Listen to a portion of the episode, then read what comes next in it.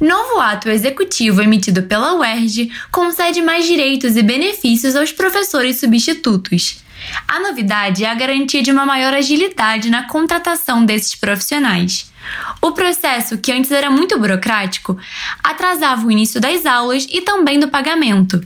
Além da simplificação do trâmite legal, foi instituída uma nova carga horária de 20 horas semanais e um vínculo de até dois anos, com a possibilidade de renovar por mais um, dando mais estabilidade aos novos docentes. Fica valendo também direitos trabalhistas, como licenças maternidade e paternidade e o 13º salário.